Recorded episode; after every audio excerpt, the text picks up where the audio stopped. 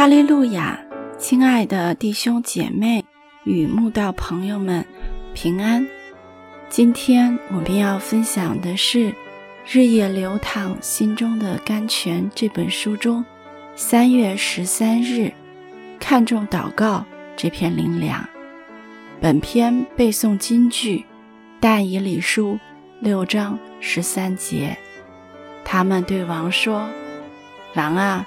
那被掳之犹大人中的但以理，不理你，也不遵你盖了玉玺的禁令，他竟一日三次祈祷。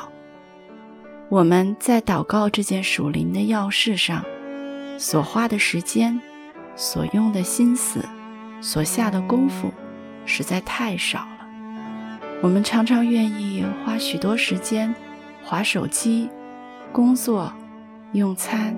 休息与娱乐，但对于祷告亲近神，则显得可有可无，老是被许多其他私物取代。我们不是不知道祷告的重要，只是很难克服惰性，并下不定决心去认真执行。不过，但以理看待祷告一事，就跟我们完全不同了。他为了祷告亲近神，纵使必须付上生命的代价，仍旧在所不惜。但以理年老之日，在他被恶人用巧计陷害，不能再自由自在地敬拜神时，他依然顾我，不忧不惧，照常一日三次，双膝跪在神面前祷告感谢，没有改变。结果，那些想害他的恶人，就去国王面前告状，欲置他于死地。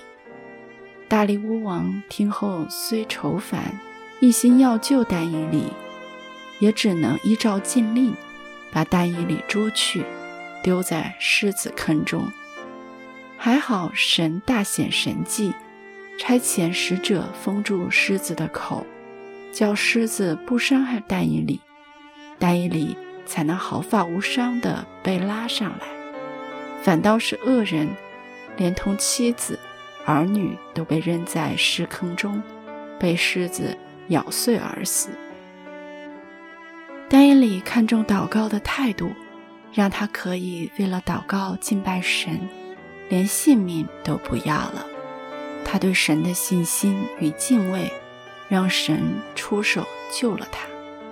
就像主耶稣所说：“因为凡要救自己生命的，必丧掉生命；凡为我和福音上掉生命的，必救了生命。”结果不止他的性命被神保全，连大力乌王都降旨小于他所统辖的全国人民，要在但以理的神面前战惊恐惧。大大的彰显了神的荣耀。